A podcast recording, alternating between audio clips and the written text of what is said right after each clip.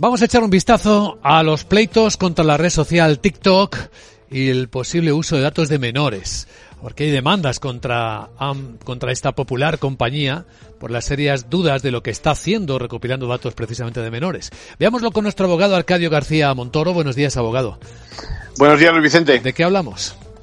Pues dicen que son ya millones de demandas de momento en el Reino Unido por ese acceso de esos menores de 13 años que decías a la red social sin el consentimiento de los tutores. A partir de ahí ya sabemos que tratándose de redes viene lo de la recopilación de la información que pudiera extraerse desde la fecha de nacimiento, la dirección de correo electrónico, reconocimiento facial o datos biométricos de las fotos de perfil, la localización, la biografía, lo que hayan subido, incluso, bueno, sexo, religión, por no hablar de historial de navegación. Se suman así estas demandas a anteriores reclamaciones tanto en Estados Unidos como en Corea del Sur donde TikTok ya ha recibido diferentes sanciones por cantidades millonarias.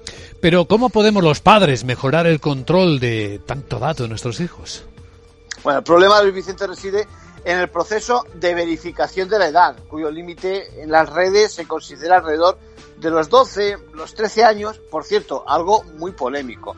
Bueno, por otra parte, aunque como padres tengamos difícil controlar lo que nuestros hijos suben a dicha red, esta tiene que disponer de un método que filtre el acceso de quienes no cuentan ni con edad suficiente ni con el consentimiento y además, aparte de cualquiera, tiene derecho a conocer qué tipo de información se dispone de uno en estas aplicaciones. Por cierto, que hoy se discute, ¿verdad?, en la Unión Europea el certificado verde digital COVID.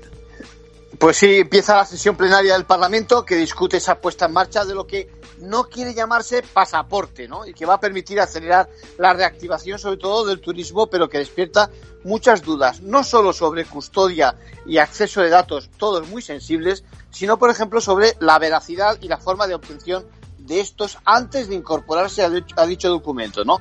Luego hablamos de ello a la, una en el programa Ventaja Legal. A la una de la tarde, nuestro programa dedicado al apasionante mundo legal con Arcadio García Montoro. Gracias, abogado.